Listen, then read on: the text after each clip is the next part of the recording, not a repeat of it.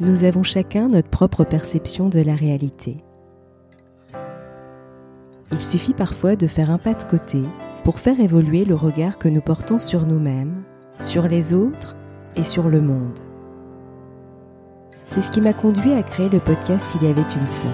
Je suis Sophie et je partage avec vous mes découvertes et mes rencontres pour mieux vous connaître, mieux vous comprendre et questionner votre point de vue.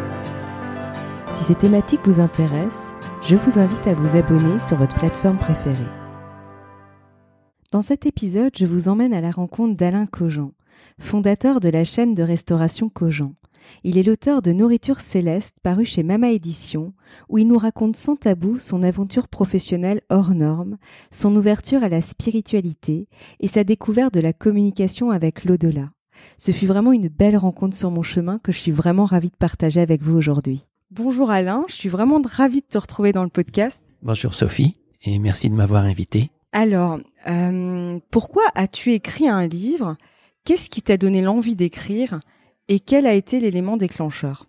L'élément déclencheur a été le départ de ma mère que j'aimais plus que tout. Ma mère était une personne hors du commun, d'une gentillesse incroyable, d'une bienveillance à toute épreuve, d'une énergie incroyable également. Elle était d'une bonté absolue. Elle était tournée vers les autres, elle était, euh, elle était solaire, comme on dit. Et quand elle est partie devant mes yeux suite à un, AVC, c'était évidemment pour moi la, la fin du monde, la fin de tout. Et le lendemain de son enterrement, j'ai eu l'idée d'appeler un grand médium breton. Et là, tout a changé. Et avant d'aller plus loin sur le sujet, peux-tu nous dire quel était ton environnement familial? Où as-tu grandi? Comment s'est passée ton enfance, ton adolescence? Alors j'ai grandi en Bretagne avec mes parents, mon frère et ma sœur, dans un petit village près de Morlaix, à Tollet exactement. Euh, mon père était notaire, ma mère s'occupait euh, de ses trois enfants. Mon enfance et mon adolescence se sont bien passées. Rien de spécial, si ce n'est euh, l'école que je n'aimais pas du tout. Et je n'étais pas bon élève et ça a quand même gâché un, gâché un peu euh, ces années-là, mon, mon enfance et ma, ma jeunesse, je dirais. J'avais un frère et une sœur qui étaient brillants et moi, je n'avais pas de bon bulletin scolaire. Donc, ça n'a pas été simple pendant toutes ces années-là, car mon père, mon père basait tout sur les sur les bulletins scolaires. Et comme euh, bah, les bulletins, c'est tous les trois mois pendant pendant euh, enfin presque 18 ans. Et donc c'était pas ça. Mis à part ça, voilà, enfance et adolescence euh, classique, pas de. J'étais plutôt heureux, tout, enfin une enfance heureuse en tout cas. Voilà, mis à part ces bulletins qui m'ont quand même un peu gâché la vie. Ah, je comprends. Euh, l'école, je, je, compatis, j'ai vécu la même chose. Donc ça me parle. Euh, donc justement, tu, tu dis que tu n'étais pas un bon élève, mais euh, tu t'es plutôt bien débrouillé par la suite, non? Ah, J'ai tout de même fait des, des études de droit, de notariat pour être précis. Euh, je m'apprêtais à être notaire, mais ça m'a jamais passionné. Euh, j'ai été clerc de notaire pendant deux, trois ans, je crois, mais ça me faisait pas vibrer. Et un jour, j'ai quitté la, l'étude dans laquelle je travaillais et j'ai pris un petit job alimentaire. Euh, j'ai été serveur chez McDo. Tu vois, ça n'a rien à voir avec le droit. Et euh, voilà, j'ai j'ai commencé dans cette euh, voilà serveur et mais curieusement ça m'a plu. Euh, alors pourtant maintenant ma vie a changé, je suis devenu végétarien, je vois la vie, même le monde de l'entreprise complètement de manière tellement différente. Mais à l'époque euh, ça m'a plu euh, et je peux même te raconter un, une petite anecdote. Le premier jour quand j'ai démarré, c'était un je crois en 85, donc ça remonte, ça fait presque 40 ans, c'est dingue. Et euh, je me rappelle du premier jour, j'étais ce qu'on appelle au lobby, tu sais, c'est nettoyer les, les tables, nettoyer le sol, vider les poubelles, etc. J'étais à fond, j'avais 22 ans, j'étais vraiment à fond, je, je donnais tout ce que j'avais. Et pendant le pendant le rush, il y a le, le directeur du restaurant qui qui me fait signe comme ça. Je vais le voir, j'ai un peu surpris, et il me dit tu viendras me voir après le rush. Je dis merde, qu'est-ce que j'ai pu faire? Je suis à fond, je, je pensais bien bosser. Et donc après le rush, je vais le voir un petit peu inquiet. Et il me dit ce, ce mot, ces deux syllabes, chapeau. Il me dit j'ai jamais vu chapeau, j'ai jamais vu quelqu'un aussi euh, speed ou efficace au lobby. Et j'ai dû dire merci, mais euh, mais ça, comment te dire, ça, c'est une petite anecdote, mais ça m'a ça m'a mis en confiance. C'est drôle, hein. Et je me dis merde, c'est la première fois qu'on me, me fait un compliment, qu'on me, c'est la première fois qu'on me félicite. Le lendemain, je suis venu euh, encore travailler évidemment, mais avec plus de confiance, tu vois. Et du coup, j'ai évolué, je suis devenu directeur du restaurant et et après j'étais, enfin j'ai fait de nombreuses années dans cette maison-là et je suis devenu directeur euh, euh, du département recherche et développement que j'avais créé pour pour McDo à l'époque. Et puis tout se passait très bien. Mais un jour, j'ai eu envie d'entreprendre, tout simplement. J'ai eu envie de créer ma propre entreprise. Et je voulais en fait créer la plus belle entreprise de restauration qui soit. C'est comme ça que j'ai lancé euh, les restaurants Cogent. Et justement, comme tu nous dis, tu as créé cette belle entreprise, tu as eu des milliers de salariés et ta, priorité a toujours été qu'ils soient heureux. Explique-nous un petit peu plus euh, cela. Oui, cela a toujours été ma, ma première priorité pendant près de 20 ans, 7 jours sur 7 et je dirais presque 20 heures sur 24. Mon objectif quotidien était qu'il soit heureux de venir travailler et le plus épanoui possible au travail. C'était vraiment ma priorité quotidienne et, et elle est devenue aussi ma, la priorité quotidienne de mes plus proches collaborateurs. J'aimais vraiment, euh, j'aimais vraiment mes salariés. Je faisais tout pour qu'ils se sentent bien au travail. J'avais autant de respect, si tu veux, ou de considération pour un jeune serveur que pour un, le directeur des achats ou le, ou le directeur général. Je, je, leur faisais confiance. Euh, j'avais même, euh, comment te dire, euh, je me rappelle que quand, tu sais, tous les directeurs de restaurants étaient des anciens serveurs. C'était vraiment de la, la, promotion en interne. Et je disais souvent aux, aux directeurs de, de mettre les serveurs en confiance et non en garde. moi, à l'école, on m'avait plutôt mis en, en garde et non en confiance. Donc tu vois, c'était mettre en confiance, mettre les gens en confiance, et c'était aussi une de mes propres priorités. Et au niveau humain, vraiment, je peux dire qu'on a, on a vraiment connu un état de grâce euh, dans l'entreprise. C'était, c'était réellement merveilleux ce qu'on a connu pendant près de 20 ans. Tu as également créé une fondation. Tu as lancé de beaux projets un peu partout, en Inde notamment. Euh, pourrais-tu nous en dire un petit peu plus? Oui, tu sais, comme je te disais tout à l'heure, quand j'ai lancé l'entreprise, euh, j'avais envie de faire la plus belle entreprise qui soit, donc les meilleurs produits possibles, que les gens soient le plus heureux possible, tu vois. Et je me disais, bon, c'est bien, mais il faut aller plus loin. Il faut évidemment, des bons produits, un bon service, des gens heureux. Mais je me dis, il faut aller plus loin. Et pour aller plus loin, je me dis, je m'étais dit à un moment, tiens, on va, si on gagne de l'argent, on donnera une partie de cet argent-là pour des projets dans notre domaine, dans l'alimentation. C'est comme ça que, qu'on a créé la fondation qui s'appelait Nourrir et Donner. C'était alors d'une une fondation sous l'égide de la Fondation de France qui, qui permettait de monter des projets en France ou ailleurs, d'ailleurs, à l'étranger souvent. Voilà, des projets d'aide d'une manière générale. Et tu as d'ailleurs un projet sur l'Inde. Est-ce que tu peux nous en dire un peu plus? Oui, c'est vrai que c'est, un de mes projets préférés. En fait, je travaillais beaucoup chez Cogent, je travaillais énormément, donc je partais peu en vacances. Et, euh, et un jour, je me suis dit, tiens, je vais faire un break, je vais aller, euh, je vais aller à Calcutta. Donc je suis parti à, à Calcutta, et puis le, le hasard, même si je crois pas au hasard, mais en fait, j'ai fait deux rencontres majeures. J'ai rencontré le, le fondateur d'une espèce d'orphelinat, David.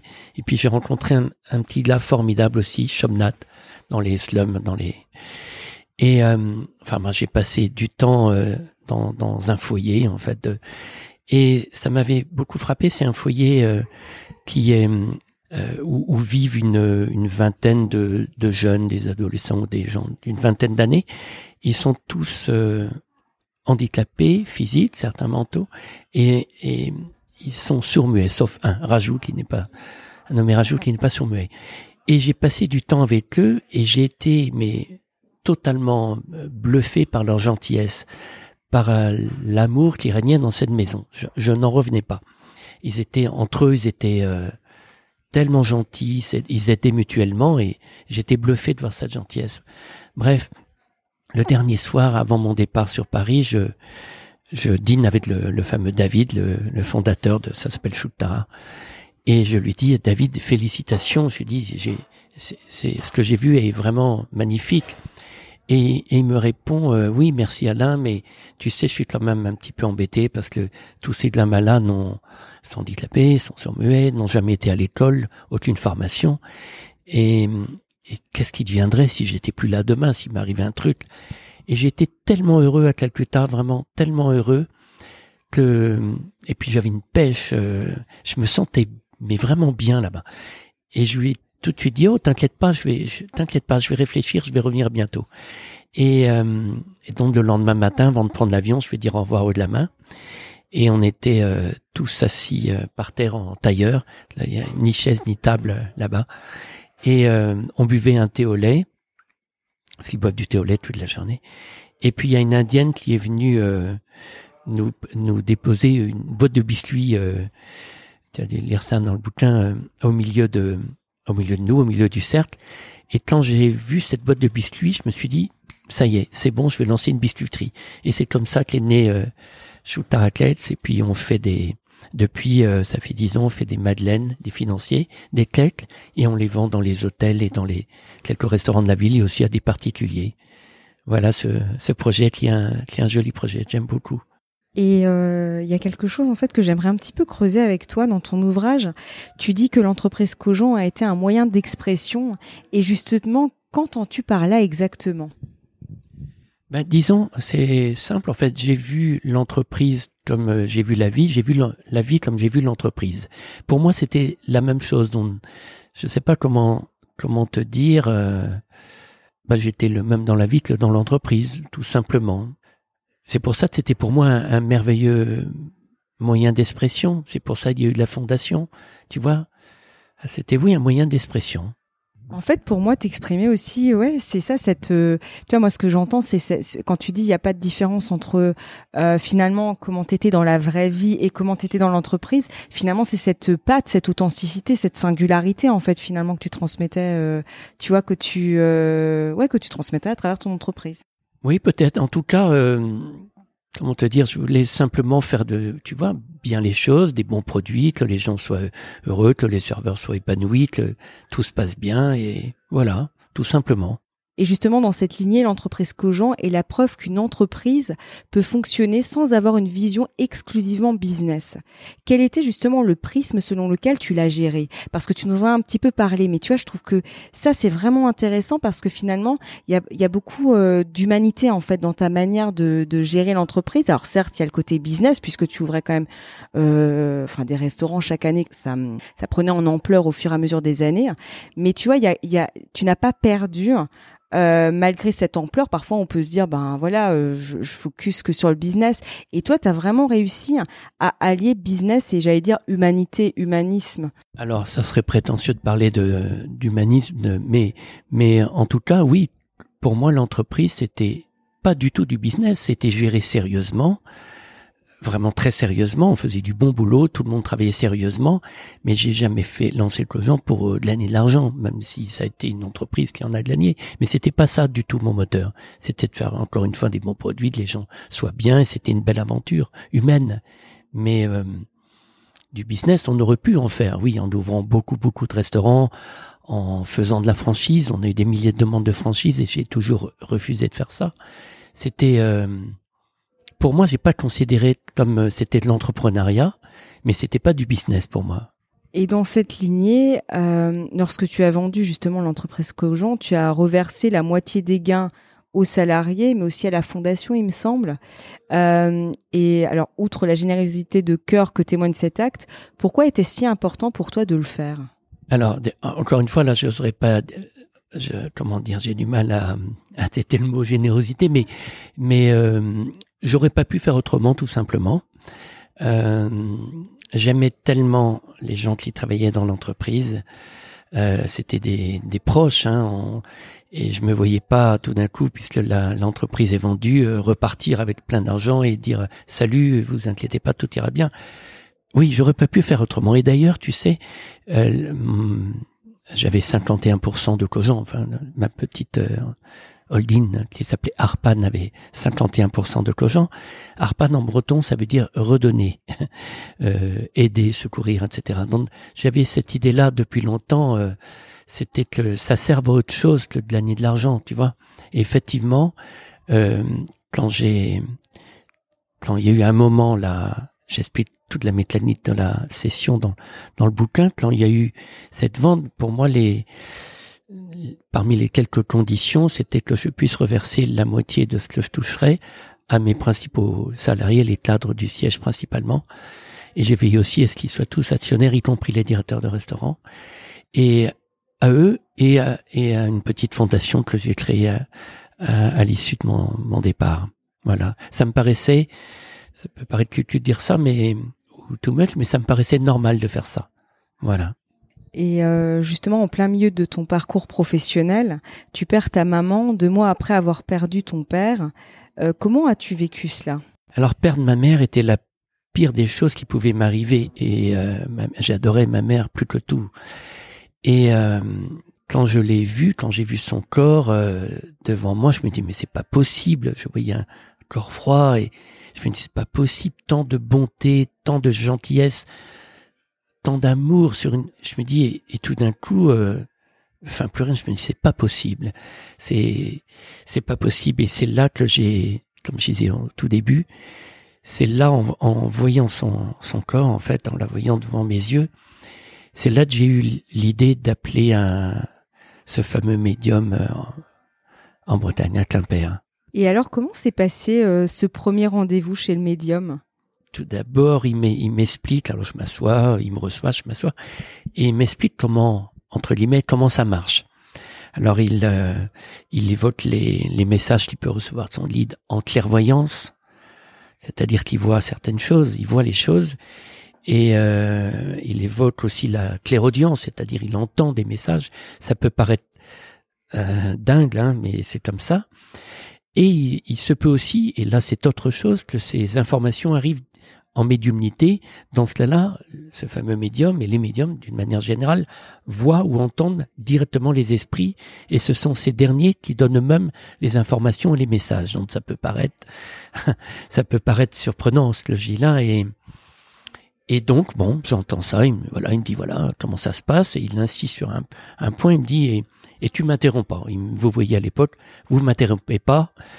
Donc tu vois, pour pas que je dise ah oui oui exactement ou que je non, je l'interromps pas. Bon, après cette petite mise en garde ou cette petite explication, et tout d'un coup je vois qu'il se concentre un peu, enfin qu'il se, je vois bien qu'il respire un petit peu euh, différemment, je vois bien qu'il rentre dans une sorte d'état.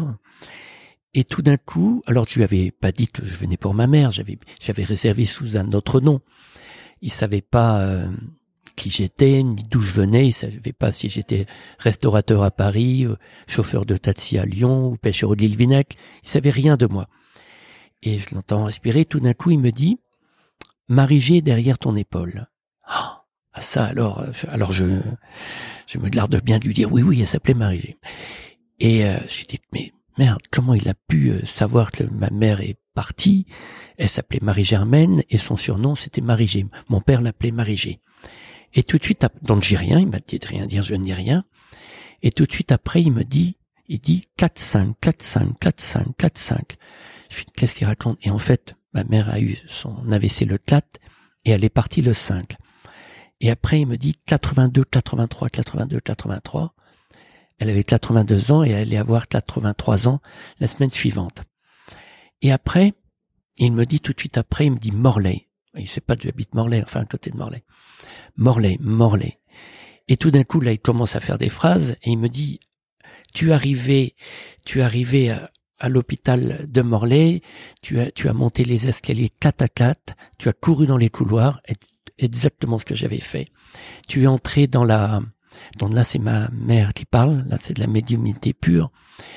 Et euh, elle me dit, via Alain Joseph Bellet, oh Alain, tu m'as serré la main tellement fort, tu m'as écrasé la main. Mais tu sais, j'étais parti avant mon corps. Et donc ça, c'était le rendez-vous avec l'Alain Joseph Belay, c'était 18 mois après le départ de ma mère. Et effectivement, 18 euh, mois plus tôt, j'étais arrivé à l'hôpital de Morlaix à fond, évidemment.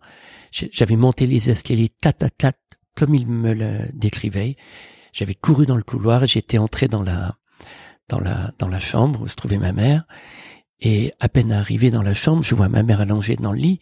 Qu'est-ce que je dis? Qu'est-ce que je dis? Maman, maman. Et première fois qu'elle me répond pas, mais ça me paraissait bizarre qu'elle me réponde pas. Et quand je dis maman, il y a, il y a le médecin derrière qui était pas très sympa d'ailleurs, parce que dès que j'ai dit maman, maman, il me dit tout de suite, euh, ça sert à rien, vous entend plus. Alors je me dis, ben, pas, sympa, mais j'avais d'autres choses à. Je m'occupais de, c'était ma mère qui me qui m'apportait, et, et je savais en plus que quand on est dans le coma, euh, qu'elle était dans le coma, un coma profond, je sais très bien qu'on peut entendre sans les oreilles et voir sans les yeux. Ça, je le savais. Et je continue à dire maman, maman, elle me répond pas. Et au bout d'un moment, essayant qu'elle réagisse, je prends sa main et je lui écrase la main de vraiment toutes mes forces, tout en disant maman, maman. Et je lui écrase la main. Et donc, 18 mois plus tard, ma mère, via le, le médium, me dit, oh Alain, tu es arrivé à Morlaix, ta, enfin, tu as monté euh, t'as couru comme un fou et t'es rentré dans la chambre, tu m'as appelé et tu m'as écrasé la main, mais euh, j'étais euh, j'étais parti avant mon corps. Évidemment, personne au monde savait que ça s'était produit comme ça, personne au monde. C'était complètement incroyable. Et après, ça, il a enchaîné assez, vite après, et je l'entends me dire euh, Toll, Toll, Toll. Je me dis mais qu'est-ce qu'il me raconte, Toll? Et tout d'un coup, Tollé, ça change tout. C'était le village dans lequel j'habitais quand j'étais petit, enfin juste là, mes, de ma naissance à mes 20 ans. Et il dit tol, tolé, tolé, plaisir, plaisir. Et tout d'un coup, il fait la, ma mère, enfin, via le médium, me dit, Alain, fais-moi plaisir, retourne dans la maison de Tolé. Je sais que tu veux plus y mettre les pieds. Retourne, ça me ferait plaisir que tu retournes dans la maison. Ça me ferait plaisir que tu reviennes à Tolé. On a été heureux dans cette maison. ça me ferait plaisir que tu reviennes dans la maison de, de Tolé. Et je me dis, c'est dingue parce que qui, qui savait que je voulais pas revenir dans cette maison? Je me dis, je peux plus revenir dans la maison. Je vais pleurer tout de suite. Je vais voir les affaires de ma mère, euh, les petits napperons, les, enfin, toutes, toutes ces petites affaires. C'est impossible. Et, tu vois, c'est dingue. Je, n'ai eu que des, enfin, que des, que des messages de ce, des choses que personne au monde pouvait savoir, sauf ma mère. Et après, il m'a, il m'a dit, il m'a souvent redit ça d'ailleurs, ménage-toi, ménage-toi, Alain. Tu, tu, te ménages pas. Je n'arrêtais pas de te dire de te ménager. Tu ne m'écoutais pas. Ménage-toi. C'est important. Plein de mise en garde sur ma, sur ma santé. Voilà. C'était ma, ma première expérience en, en médiumnité. Alors, je suis ressorti, évidemment, complètement bluffé et aussi avec un mélange de, de joie intense et de soulagement. J'avais la preuve que, que la, sa conscience avait continué malgré la mort. Voilà, ça m'a, ça m'avait énormément rassuré. Et tu as connu euh, d'autres expériences en médiumnité, je crois. Peux-tu nous en parler? Oui, effectivement, ça m'avait tellement bluffé, mais totalement bluffé, que euh, j'ai voulu euh, poursuivre l'expérience et et euh, comme j'habitais Paris, euh, j'ai rencontré un, un autre médium qui est devenu un ami, euh, Henri Vigneault. Pareil, bon, il me connaissait pas, il savait rien de moi et c'est inimaginable aussi, aussi. Et d'ailleurs, son ses premiers messages, alors qu'il me connaissait pas, c'est prends soin de toi, Alain, prends soin de toi. Tu m'écoutais pas, prends soin de toi, prends soin de toi. Les mêmes messages que Alain Joseph Belay. Oh, je pourrais dire tellement de, choses que d'exemples que j'ai eu avec. Euh, je me rappelle qu'une fois, c'est un exemple parmi plein d'autres. Hein. Un jour, euh, il me dit tiens, c'est marrant, c'est marrant. Ta mère, elle me montre deux petits oiseaux. Euh, tiens, qu'est-ce qu'il veut dire par là? Oui, elle insiste. Elle me montre deux petits oiseaux, mais ils sont tout petits. Je lui dis mais qu'est-ce qu'il me raconte? Ils sont tout petits et ils sont en plastique? Alors là, je voyais, quand il me parlait d'oiseaux, je me dis, tiens, ma mère me parle peut-être des mouettes ou des goélands parce qu'on habitait près de la mer. Et ils sont, et puis ils sont dans une petite boîte. Alors là, je me dis, mais qu'est-ce qu'il me raconte? Bref. Et euh, je me rappelle qu'après l'avoir quitté, je rentre chez moi. Je venais d'aménager dans un nouvel appart. Et euh, je rentre chez moi, j'allume la, lumière, et j'entends cuit, cuit, cuit, cuit, cuit, cuit, cuit.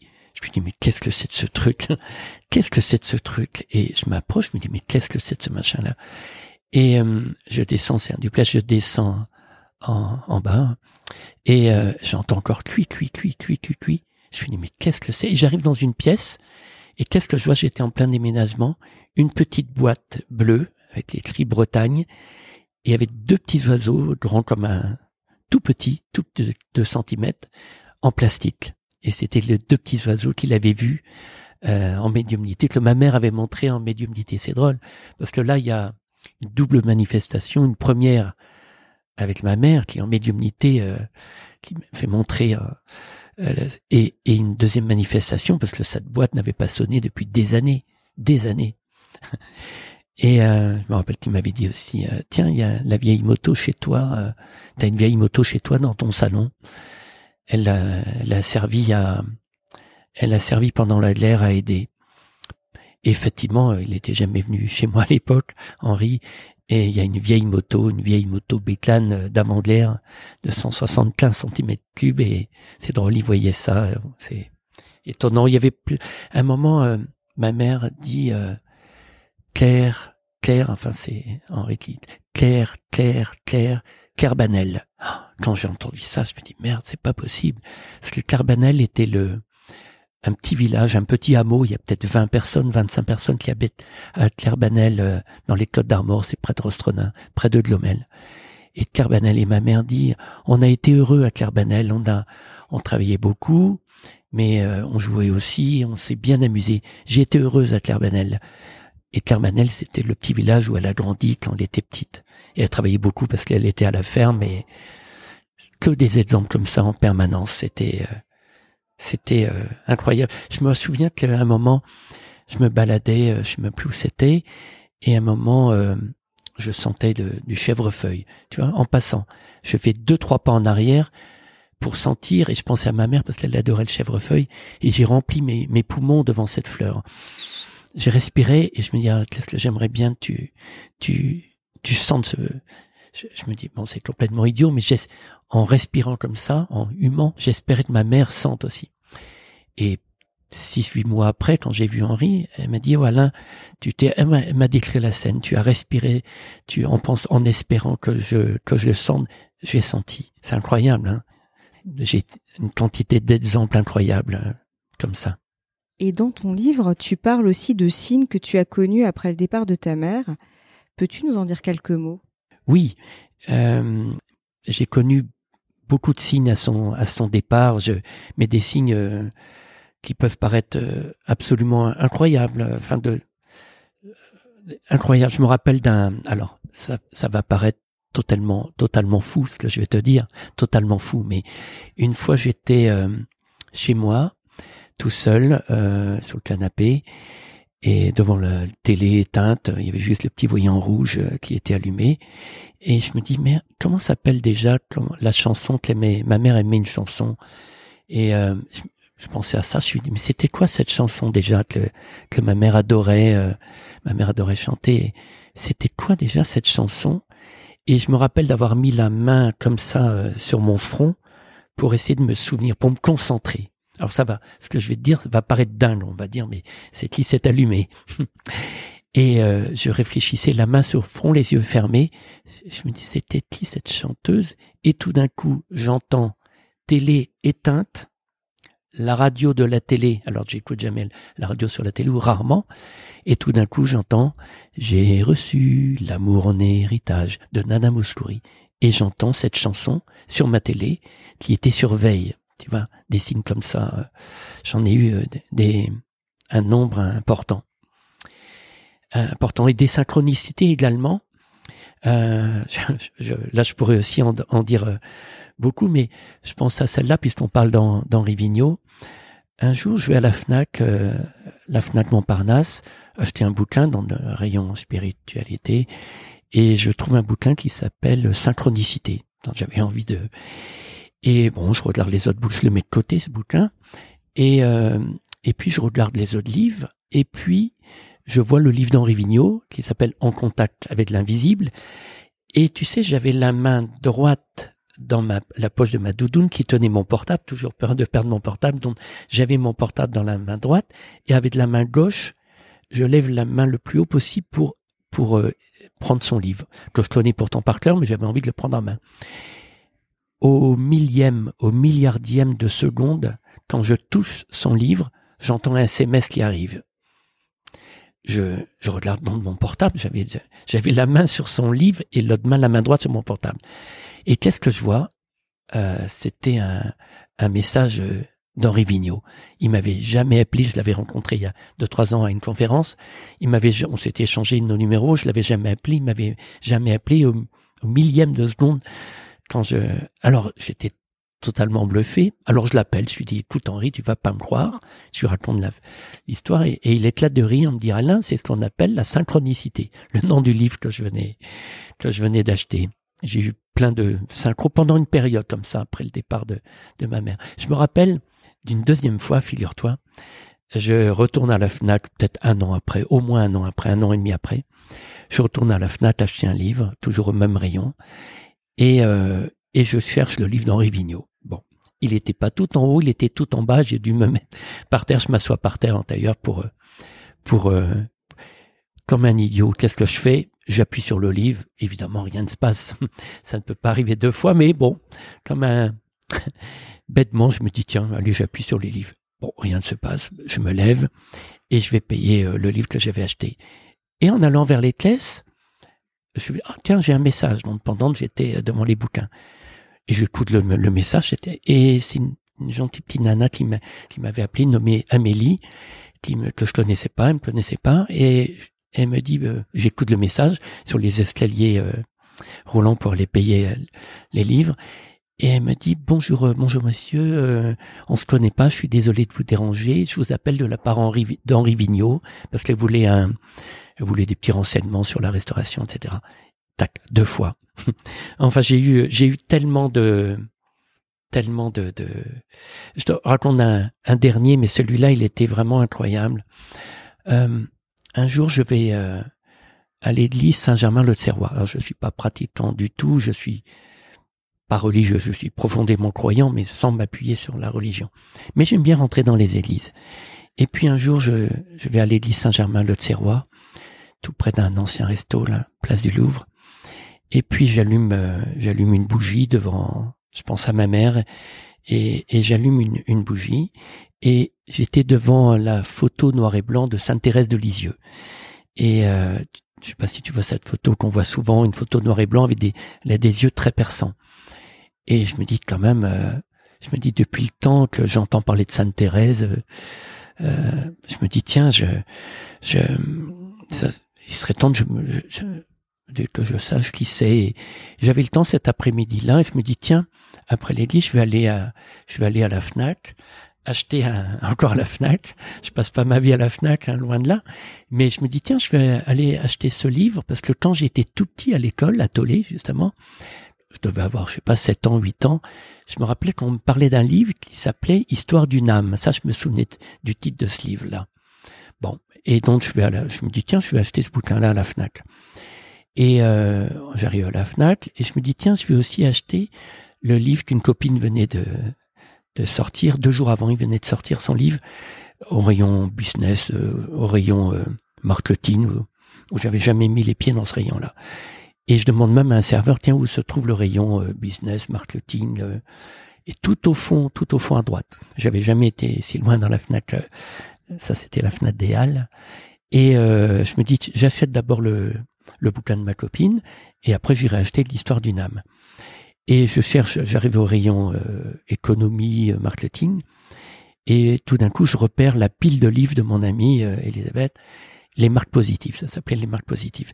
Donc je m'approche de, de la pile de livres, et qu'est-ce que je vois posé sur la pile de, livres, les marques positives, Histoire d'une âme, Sainte Thérèse de Lisieux.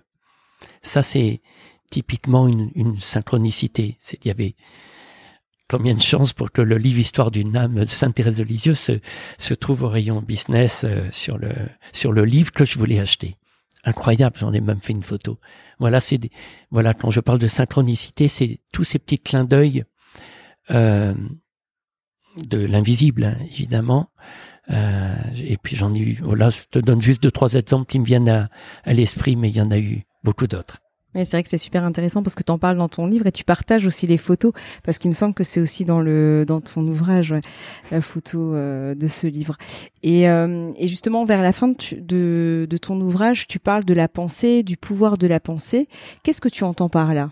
Oui, c'est vrai, j'ai fait un, petit chapitre sur la sur la pensée.